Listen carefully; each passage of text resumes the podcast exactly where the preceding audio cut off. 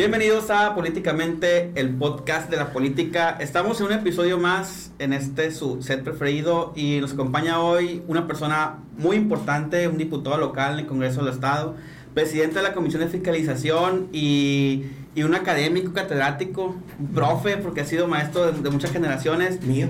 Eh, del Max. Sergio Omar Redondo, bienvenido. Miguel, muchísimas gracias. Max, muchas gracias Bienvenido, por invitarme profe. al podcast de la política, De la con política. ustedes. ¿eh? Un Y- placer. No, de nosotros, el placer de nosotros. Y como siempre, nuestro co-host Max Pérez. Buenas noches, Max noches. No, pues es un gusto tener al diputado Sergio Mario, pues la verdad, yo tengo el gusto ya de conocerlo, creo que ya más de 10 años. Él ha envejecido, yo ya envejecí, ya, ya engordamos también, pero el Sergio Mario está igualito, el, el diputado, mi profe. tiempo. Y profe, para comenzar, le voy a decir profe, ¿no? Sí, para sentirme con los tiempos. como gustes. Eh, nosotros lo conocimos, bueno, yo y muchos alumnos y muchos jóvenes que empezaron en política a la misma edad que yo, como el secretario de Economía. Sí. Pero ¿cómo empezó Sergio Mario en la política? ¿Cuál fue el momento que ese niño inquieto académico dijo, me quiero dedicar a política? ¿Qué fue lo que le, le movió el chip? Fíjate que yo nací en una familia priista. Mm, Tengo dos tíos que han sido presidentes del Partido Revolucionario Institucional, el licenciado Juan Burgos Pinto Ah, y el licenciado Jesús Burgos Pinto. Entonces, yo nací escuchándolos, eh, viendo cómo trabajaban, cómo operaban, eh, el trabajo político, las campañas. eh, siempre me gustó todo ese ambiente, el poder construir, el, el poder hacer política, el poder eh, aportar de una manera distinta a la sociedad, a mí siempre me, me- me gustó mucho. Yo creo que ellos fueron en muy buena medida eh, los primeros referentes que tuve. Fíjate, hoy eh, platicaba con un buen amigo de ellos y, amigo, y amigo mío también. Y yo en aquel entonces estaba muy chiquillo, pero ahí me tocó, no de conocerle, porque estaría yo faltando a la verdad, pero yo, por ejemplo, me tocó ver a, a Luis Donaldo Colosio, Ah, ok. ¿no? Este, cuando venía todavía como delegado de la CNOP, y luego ya después cuando lo vi como candidato, pues imagínate, ¿no? Ya más grande yo, ya como universitario, pues todos esos elementos como que me, me, me- Le empujaron, me- me ¿no? empujaron, me motivaron. Ellos fueron referentes, grandes políticos, eh, gran- y, un, muy- y un momento muy importante de la política. Mm. Te estoy hablando de pues, principios de los noventas. Ah, es, 94. es ahí donde yo creo que nació la, la, semilla. El, interés por el servicio público y luego pues decidí ser, eh, entrar a la universidad, a la escuela de economía. ¿No? Inspirado también mucho por ellos, ¿no? El licenciado Juan Burgos era economista, entonces eh, me inspiró mucho eh, eh, ese tipo de, personalidad. Pues tiene muy buenos pininos. O sea, sí, yo no sabía eso, pues yo dije, pues a lo mejor el profe estudió economía y como hay muchos economistas que le gusta mucho la política, su hermano Miguel pues, estudió economía y... De hecho, hay muchos, eh, de economía, hay mucha, hay muchos que, que se brincaron al PRI, o sea, que estudiaron, que hicieron política en el PRI. Ajá. Hay mucha, mucha generación, bueno, muchas personas en diferentes generaciones, que el Cristian, pues, es economista. Pues es que también el tema del PRI de esos años sobre todo era muy tecnócrata, ¿no? Entonces como que también había muchos financieros, muchos economistas, o sea, muchas personas académicas más del lado económico, ¿no? Bueno, Sí, quiero yo la, pensar. la- la economía como que era una carrera que se asociaba al servicio público Ujú. y, y había muchos compañeros. Ahora es el socialismo.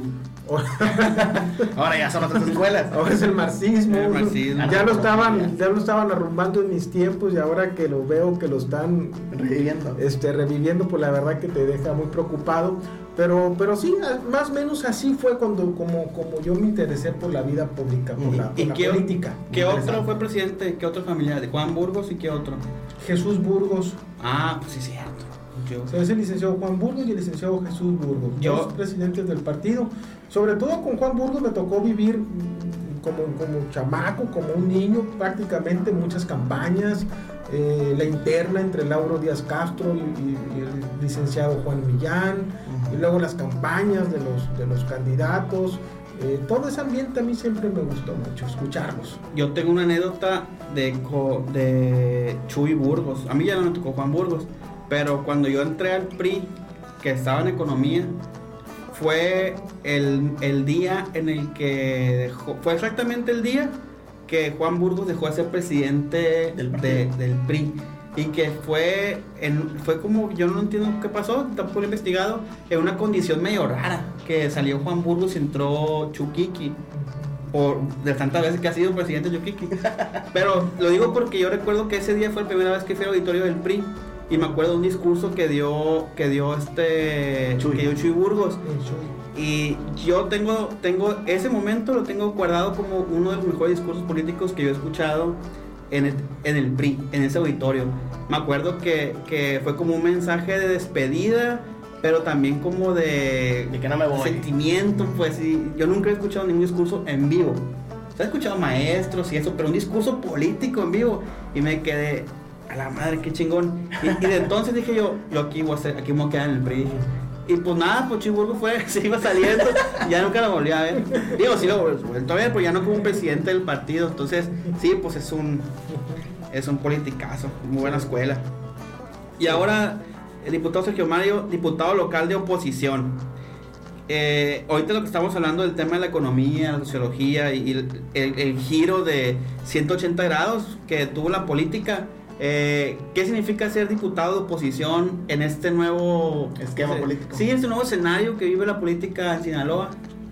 Mira, haces una pregunta muy importante. Yo creo que es muy complejo el ser, el ser oposición porque a lo mejor en un simplismo es ser oposición es decir no a todo.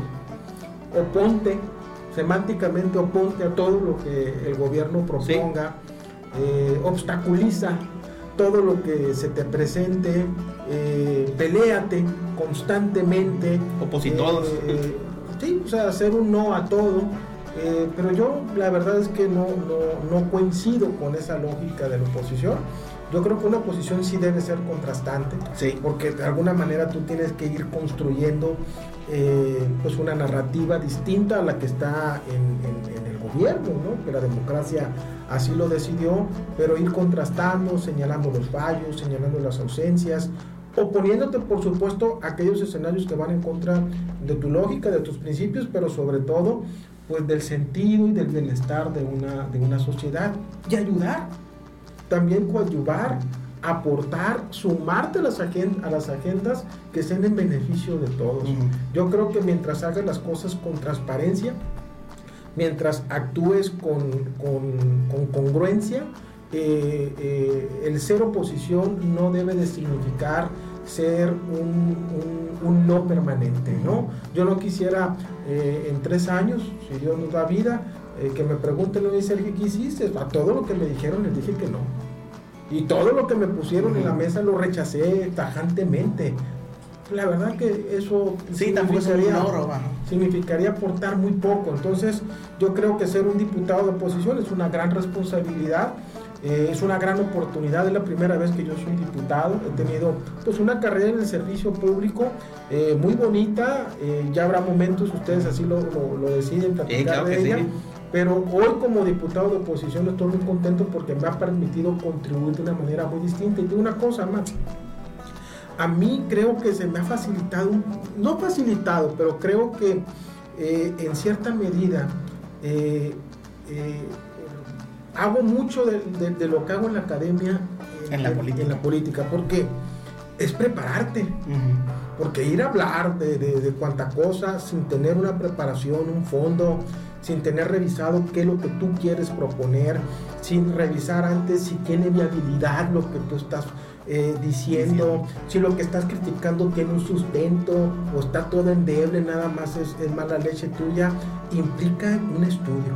Entonces, a mí me ha gustado mucho agarrar los temas. eh, a veces platico con, con Miguel, a veces platico con un compañero diputado, a veces le pregunto a mi compañera diputada Glorimelda, a Ricardo, a, todos, a los asesores, y poco a poco voy construyendo con mucha robustez lo que yo quiero decir. Entonces, creo que es muy parecido pues, al trabajo académico, porque si eres profesor, tú no te puedes parar en, en- en una aula a ver qué va a pasar, ¿no?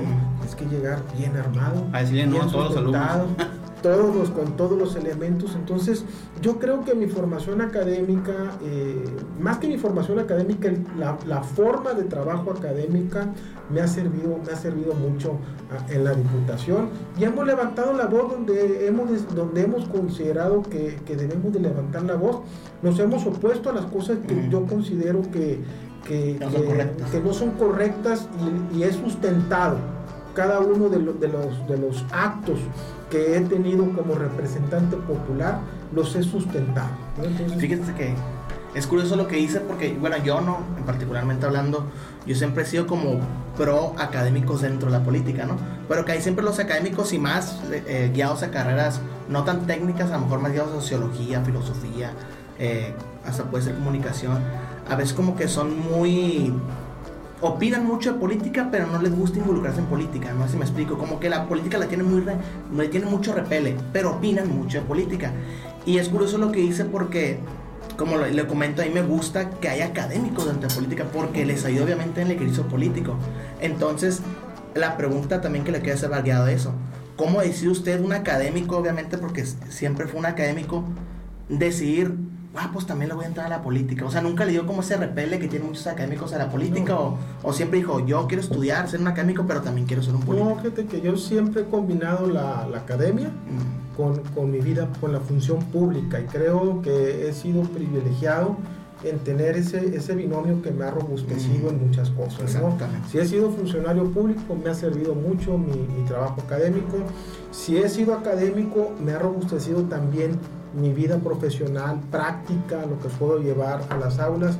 Yo creo que la academia para mí eh, ha sido un factor eh, muy importante en lo, poco o en lo mucho que, que he hecho. ¿no? Eh, no, siempre, siempre consideré que la academia tendría que ser un elemento para aportar en calidad. No quiero que se vaya a, ah, a interpretar como que no debe haber académicos. Como que yo estoy tratando de compararme, pero uno de los grandes ideólogos de nuestro partido, el PRI, eh, don Jesús Reyes Heroles, pues era un académico eh, del más alto nivel, eh, un abogado muy importante, y él tenía una frase, no la recuerdo ahorita bien, pero más o menos es hay que saber para hacer o hay que conocer para hacer. Entonces, yo, yo he usado, he tomado como un, como un, elemento, como un referente a seguir esa máxima de don Jesús Reyes Heroles. Para hacer hay que saber. para saber, para hacer hay que, hay que estudiar, hay que entender la problemática, hay que entender la realidad de lo que está viviendo la ciudad, lo que está viviendo la, la región, lo que está viviendo los sectores productivos, lo que está viviendo eh, eh, eh, las, las las comunidades, los que menos, lo que menos tienen, ¿no? Hay que, hay que conocer esas realidades para poder aportar correctamente. Sí, para armar buenas políticas públicas, porque no tienes elementos académicos y hasta matemáticos y todo, muy difícilmente va, va a trascender tu política pública o tu decisión dentro de política, pues, si no tienes los elementos académicos. Sí, yo, yo creo que también es bien importante porque justo uno de los grandes problemas que tienen ambas, ambas, este ambos escenarios, el político y el académico, es que eh, o el político o tiene mucha política y poca, y poca pluma, poca academia, y el académico o tiene mucha teoría, pero tiene poca práctica. Entonces, la ambivalencia esta entre ser teórico y práctico es bien chilo porque, pues, no, no, no, o sea, lo que das de clases lo practicas, pues, o sea, lo ejerces. Y de otra manera, no es un político que ejerce, pero que sabe de, teoría, pues que puede citar a Max Weber, que puede citar a, o sea, que sabe, a Reyes Heroles incluso, que sabes de, política teórica.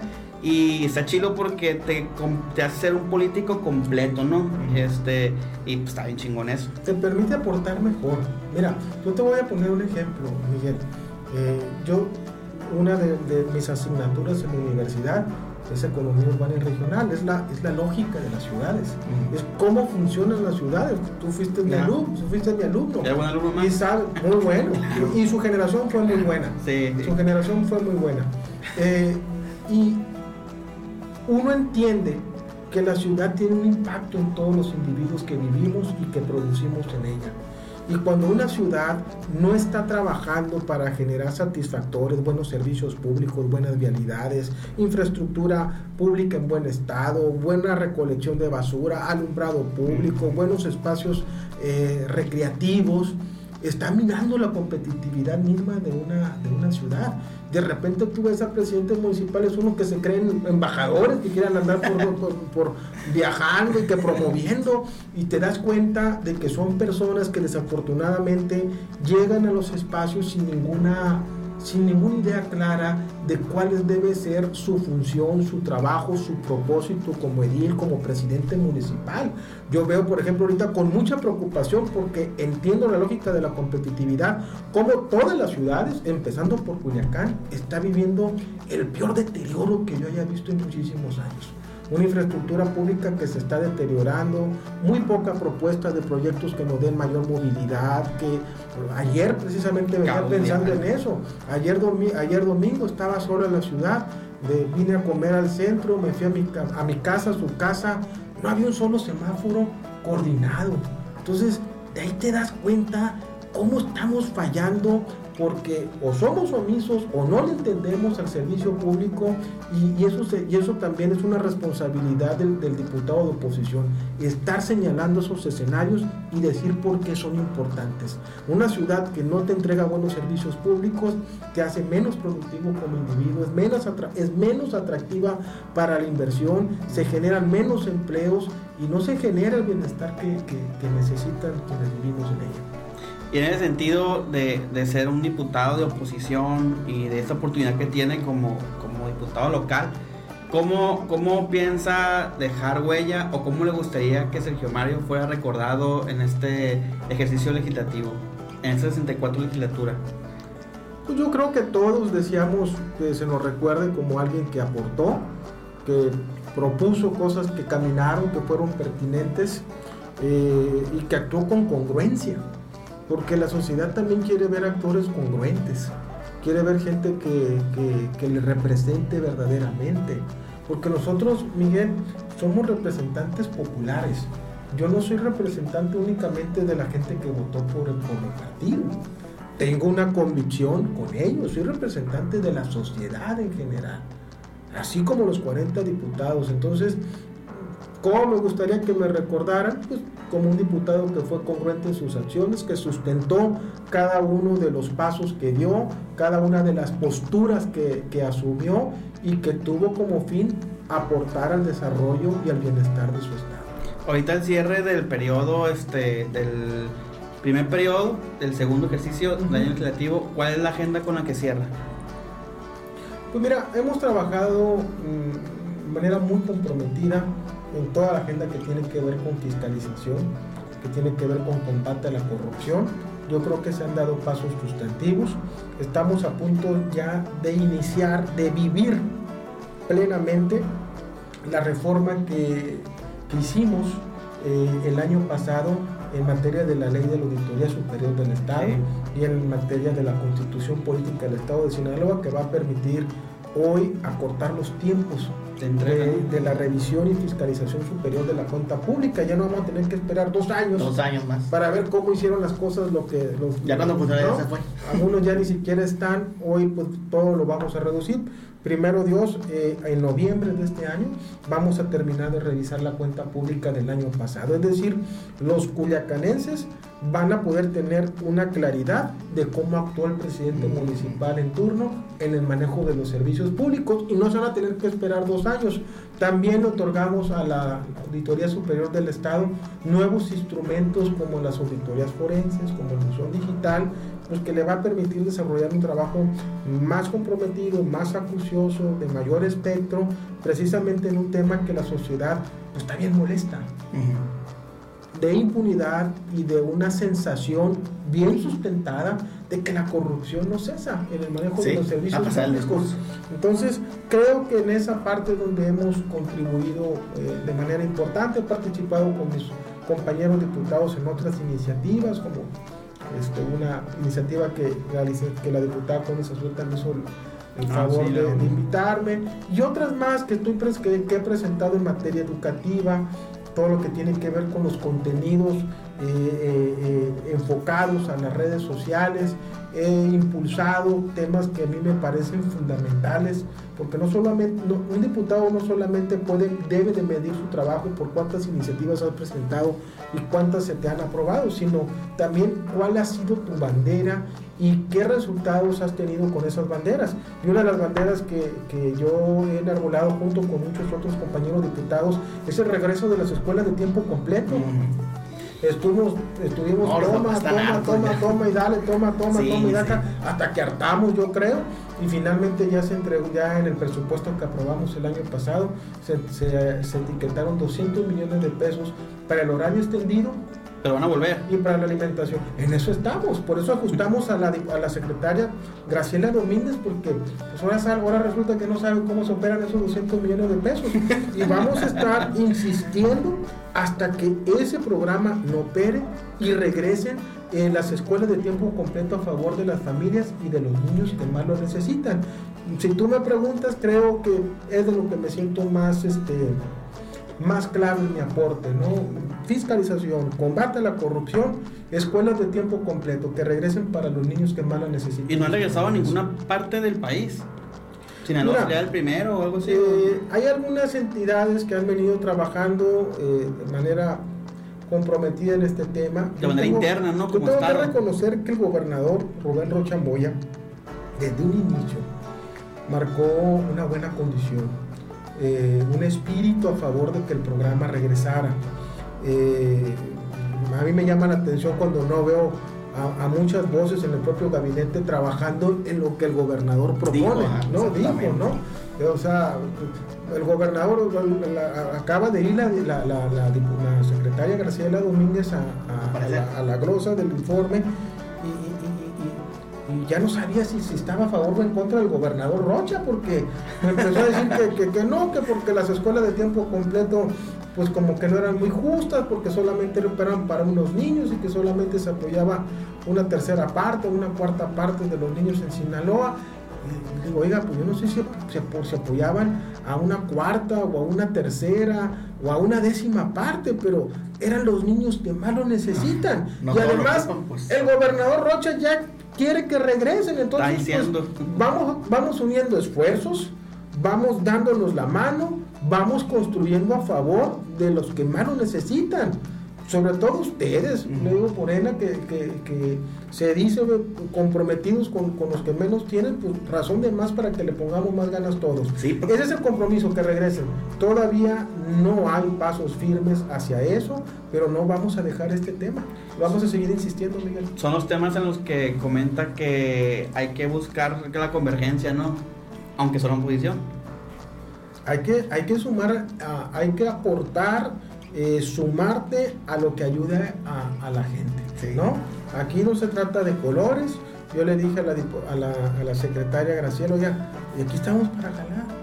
Si usted me pone en una mesa, en respeto, podemos empezar a trabajar para definir cómo puede regresar eso, por supuesto, respetando la, división de poderes, la política como pero yo creo que sí se vale también poder generar aportes que permitan un, regreso más expedito a, favor de esos niños que tanto lo necesitan. Y, ahorita que hablamos, eh, profe, sobre el tema de, de, la Comisión de Fiscalización, de hecho cuando me, me permití recordarlo, cuando se estaba escogiendo qué diputados iban a cada comisión.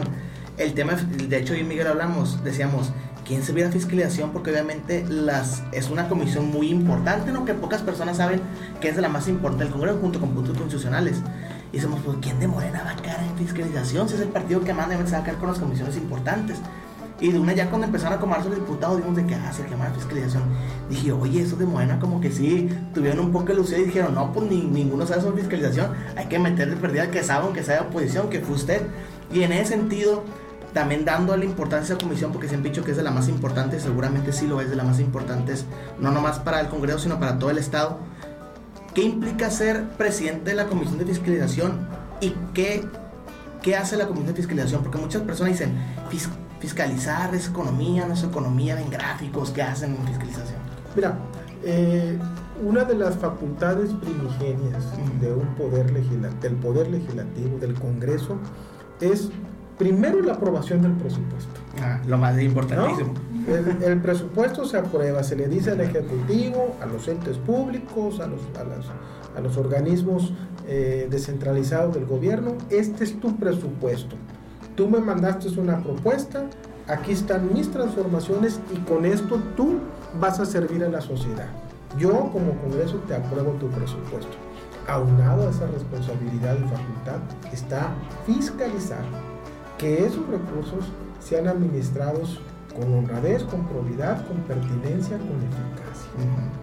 Entonces, eso es precisamente el trabajo que hace la Comisión de Fiscalización, como ayudada a través de un órgano técnico del Congreso del Estado, la Auditoría Superior del Estado. La Auditoría Superior del Estado en este momento ya está fiscalizando el año fiscal anterior, está revisando cómo se hicieron, eh, eh, cómo se administraron los recursos, qué observaciones existen y nos va a presentar pues, los informes individuales del Poder Ejecutivo, del Legislativo, del Judicial, de las Juntas de de los 18 municipios y con ese insumo técnico nosotros la comisión de fiscalización que está integrada por siete miembros, es la comisión que más miembros, que más miembros eh, diputados tiene, por supuesto, hace una, una, una, revisión de los mismos y establece, aprueba dictámenes, ya sea para el rechazo o la aprobación de la cuenta pública, que después son discutidos en el Pleno. Es más o menos un la manera en que como trabaja la Comisión de Fiscalización. Por supuesto, estamos recibiendo si existe una denuncia pública, estamos recibiendo si hay requerimientos de información, pero también déjame decirte algo. Eh, he encontrado en el grupo parlamentario de Morena gente muy experimentada, gente con mucho conocimiento, con mucho compromiso en, en, materia de la fiscalización, ¿no?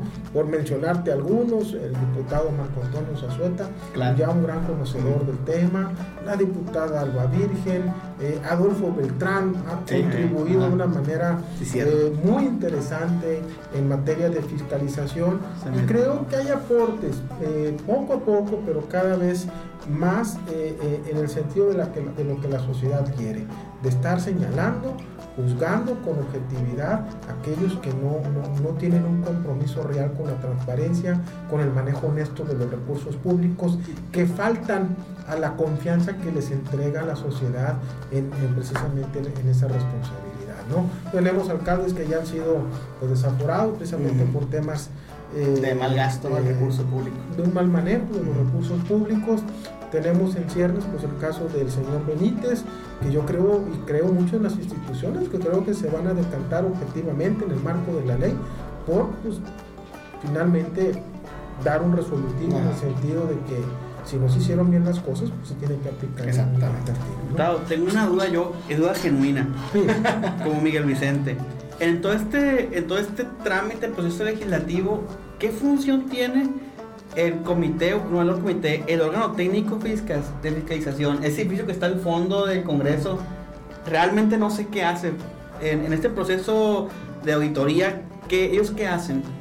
¿O por qué se aprobó? Los órganos internos de control de todos los, de todos los poderes. Pues no es el OIC, es el, es el edificio que está atrás.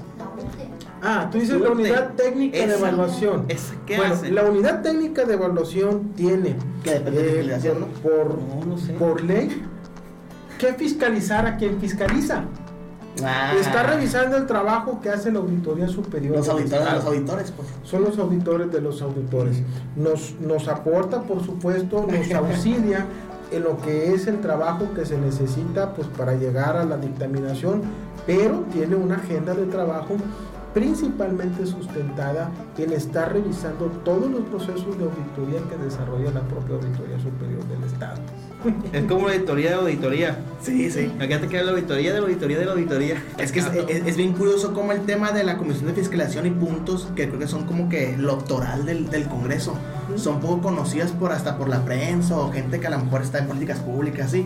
Siempre como que ven las comisiones por las más ah, pues participación ciudadana, juventud y deporte. Sí. Pero en realidad las comisiones electorales del Congreso es fiscalización y puntos, pues son las, más, son las que están eh, más integradas por más diputados, todo eso, y la gente desconoce mucho de todo el trabajo que hacen esas comisiones y fiscalización creo que es la que más trabaja, porque yo me acuerdo cuando trabajaba en el Congreso, fiscalización iba martes, jueves, viernes, sábado, domingo, cuando había temas de cuentas. de cuentas públicas. Y dormían ahí. Hemos tenido un trabajo muy fuerte. Más ahorita, ¿no? Que se están Eh, juntando. ese trabajo que no se ve. Es el trabajo que no Es se el ve. trabajo que no se ve. Sí, este, exactamente. mm, pero yo te puedo decir que el último año eh, la Comisión de Fiscalización ha tenido un trabajo prácticamente eh, de todas las semanas. De diario, sí. Eh, muy comprometidos mis compañeros diputados, hemos tenido sesiones muy largas, discusiones muy ricas, hemos robustecido juntos pues, el marco jurídico, hemos presentado iniciativas comunes.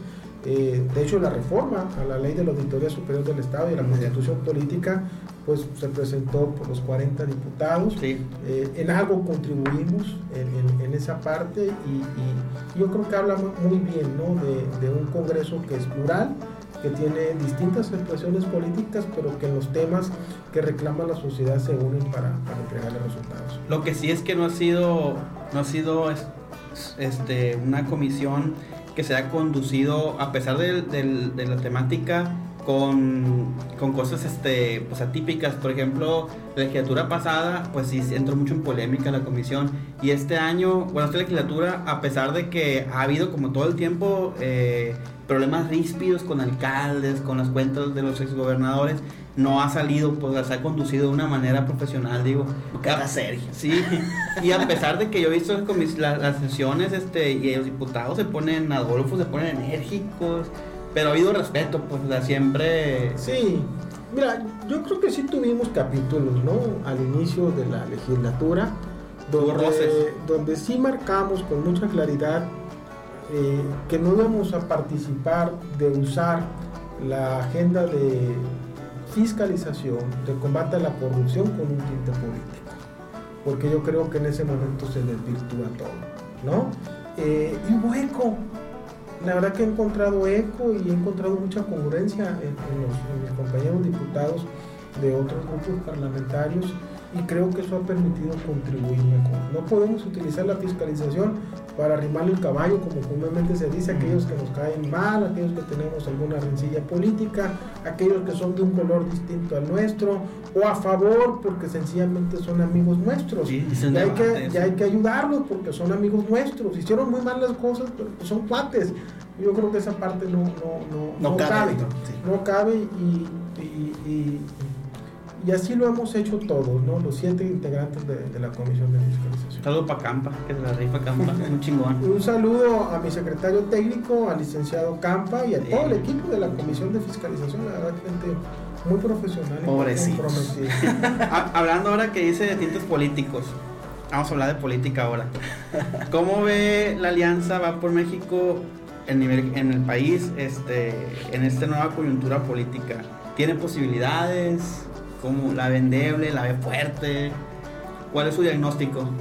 Y- Yo pienso que eh, es fundamental que se unan esfuerzos para eh, entrar en una verdadera contienda contra una expresión que políticamente hoy tiene una gran fortaleza porque pues, no solamente eh, tiene el gobierno federal, sino que ha ganado muchos estados, prácticamente todos en el país. Entonces, pues sería ingenuo, ¿verdad?, pensar que a través de una estructura eh, de un partido eh, se puede, combat- se puede eh, más que combatir, competir Sí. con una, una expresión política tan robusta como lo es hoy Morena.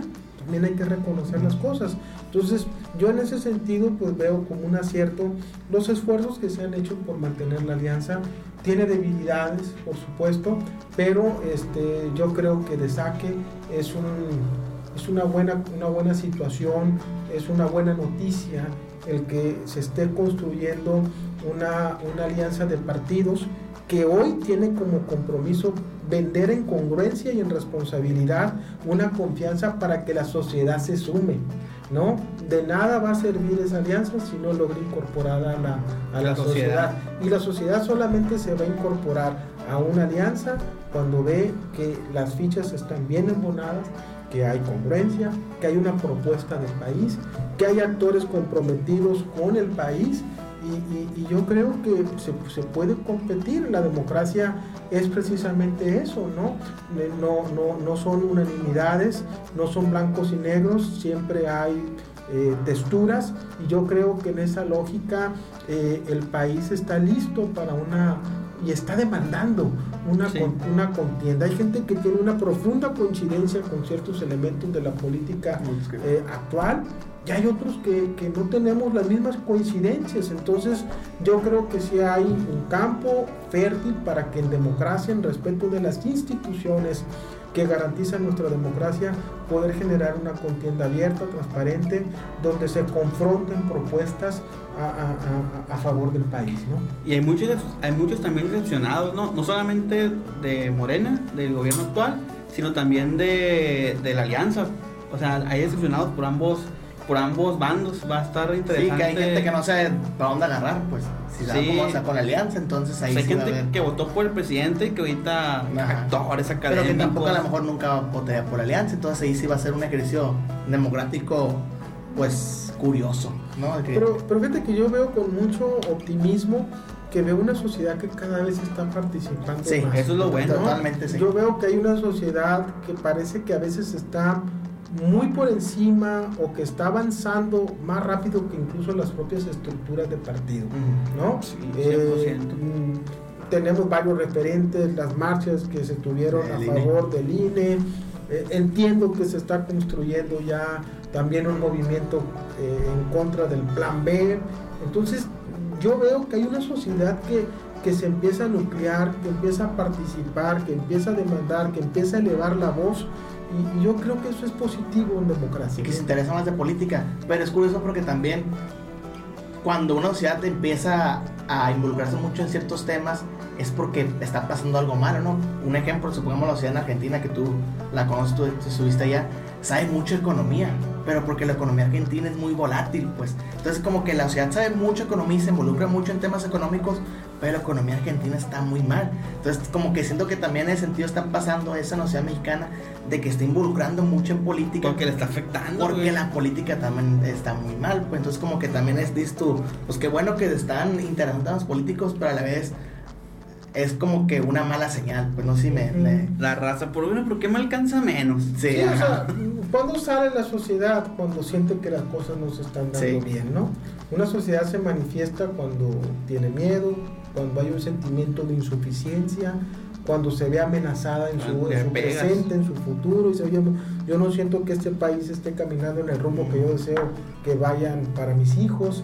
Es ahí cuando la gente empieza a salir y, yo creo que algo de eso se está dando, ¿no? Algo de eso se está dando. Hay, hay unos elementos que son eh, eh, perfectamente entendibles porque son criticados. Tenemos un sistema de salud que, que no está... Deficiente. Que, que antes no estaba bien, ¿no? Porque de repente queremos no, decir no. Que es, no, no, pues es que antes estaba terrible. pero, Dinamarca, pues. Pero hoy está todavía peor, ¿no? Sí, Con, sí. No hay medicamentos. No hay este, popular, no, no hay Insabi. Cada vez es más endeble la estructura de apoyo social para la, para la gente, ¿no? ¿Dónde acudir a un buen servicio médico? Pues la verdad que no, por más que digan, pues la verdad que no. Otro de los temas que a mí me preocupan por, por, por mi lógica, por lo que yo hago, es la educación. O sea, la educación es, es, una de las facturas más altas que hemos tenido en los últimos años. Sí por la pandemia, pero tampoco porque, pero también porque no ha habido una respuesta eh, concreta, profesional, comprometida, eh, cara a la crisis educativa que se generó con la pandemia. Por el contrario, estamos de repente viendo algunos ejercicios que nos preocupan, ¿no? Este, pues ahora marxismo y una serie de textos, ¿verdad? Este, muy alejados, muy alejados de la, de la, de la lógica educativa que, que, que, debe tener un país que quiere avanzar. ¿no? hasta, competencia. hasta gente defendiendo a Corea del Norte, no, no hay cada barbaridad ahorita en, en la política mexicana. Pero retomando la plática, maestro, eh, hablaba mucho de la alianza, pero ¿cómo ve que usted viene obviamente de, de una priista? ¿Cómo ve el partido actualmente y qué cree que le falta al PRI para que pueda salir como que de ese, ese escenario que no es tan favorable para él? Mira, yo veo muy bien a los priistas porque hay un PRI, hay un priismo vivo. Yo estoy hablando de Sinaloa, ¿no? Claro, claro, no de Sinaloa. Yo hablo, yo hablo de Sinaloa. No, veo, Sinaloa. veo a una a, a, a, a priismos, a, priistas, a gente que cree en los principios del partido, que ahí están pero que el partido no, le, no, no ha respondido en la, en la magnitud, en el entusiasmo, en la lealtad que ese, que ese priismo que está en las colonias, que está en los campos agrícolas, que está en las empresas, ha tenido. veo francamente que el partido hoy está de alguna manera asimilando o asumiendo los costos de un conflicto de un, de un PRI nacional, ¿no? Tenemos un episodio tras episodio en el Comité Ejecutivo Nacional, cuando no se pelea eh, Alejandro Moreno con Osorio Chong, cuando no se pelea fulano con Mengano, pero la verdad que lo único que vemos es conflicto, vemos polarización, vemos actitudes unilaterales, vemos, a mí no me, como que, vemos una lógica de que no, no les interesa escuchar a, los priistas en los estados y están enfrascados en un conflicto, pues la verdad, de, lucha de poder de lucha de poder, de quedarse con lo poco, lo mucho que representa el partido, y eso nos está afectando mucho en los está afectando mucho en los estados. Ocupamos recuperar la estructura que representa el partido. El PRI es un partido con principios, el PRI es un partido de mujeres, de hombres, de jóvenes, de gente que, que realmente tiene un amor por, por, la sociedad, que entiende el valor de la política, pero vemos que a nivel nacional eh, no, no se están creando las condiciones para que ese periodismo aporte, para que ese periodismo construya, para que ese periodismo participe, para que ese periodismo sienta que tiene un presente y un futuro dentro de una estructura política. Y además, en esas condiciones que nos encontramos, resulta difícil ir a recuperar confianza. ¿Por qué? Porque la sociedad te dice, a ver, ¿de dónde eres? Del PRI. Oye, tienen un año queriéndose poner de acuerdo ustedes y no se han puesto de acuerdo ni para un presidente eh, o una presidenta y, quieres venir a mí a, pedirme confianza. ¿No? Entonces, eh, ahí entramos en un, en un, tema muy complejo y por otro lado, no nos animamos, eh, Max, a, a, aprovechar la gran coyuntura que tenemos hoy los priistas, la democracia interna. No, que vámonos por un acuerdo. Pero ¿por qué un acuerdo? Pues vámonos al, acuerdo general de un partido. El acuerdo general de un partido, ¿cuál debe de ser? La democracia. Exactamente. La participación, la discusión, la contienda pública, la presentación de propuestas, de proyectos, de visiones. No, no, no, ¿para qué? Mejor nos ponemos de acuerdo. No, pues es que así nunca vamos a ganar credibilidad con la sociedad, con la gente. Dice... Vamos a asumir ya una lógica distinta y democratizar nuestro partido. Donde se escuche la voz de ella, la tuya, la mía, la de todos. todos. valemos. no solamente ¿eh? cuatro, no solamente cinco, no porque tú vienes de allá, no porque tú vienes de acá. Todos valemos, todos tenemos la importancia. Todos tenemos algo que decir, todos tenemos el derecho de participar. ¿Por qué vamos nosotros a, bloquear ese deseo natural de la participación democrática? Entonces, veo la pregunta que me hiciste, ¿cómo veo al PRI? Veo muy bien a los priistas. Mm. Por gente leal, hay gente que está convencida de lo que es el partido. Veo una estructura eh, de dirigencias, de liderazgos que no están respondiendo a, ese gran entusiasmo, a esa gran masa social que hoy lo sigue siendo aquí en Sinaloa el PRI. Creo que tú vas a decir la frase que yo tengo en mente. La, de hay muchos priistas, pero poco PRI en Sinaloa. Hay muchos PRI, pero poco, PRI. Puede ser. Sí, el PRI siendo PRI iba a decir, que el, una vez vi una noticia que decía el PRI se hace fraude a sí mismo. Ah, cuando, fue la votación del Cuando fue la votación del litro. el PRI se hace fraude a sí mismo porque ahí pasó algo también. Pues no puede pasar eso, pues. Sí, no.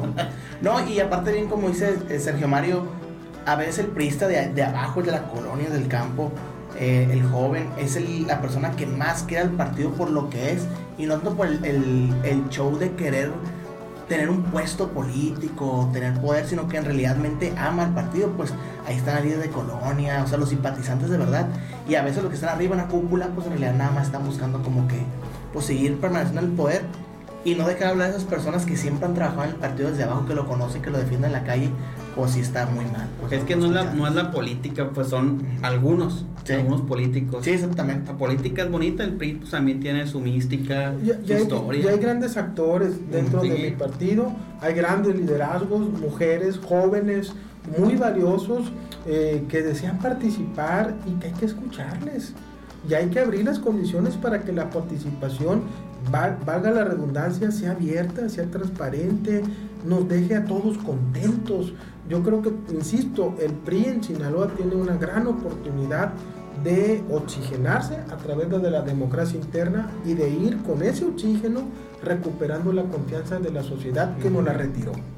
La sociedad nos retiró la confianza, es momento de ir a recuperarla con una buena propuesta para el Estado, con una buena propuesta para los jóvenes. Estamos viviendo momentos muy complejos y nadie está hablando de lo que está sucediendo con los jóvenes que están egresando de las universidades, que se están subempleando o que no están encontrando las oportunidades que desean.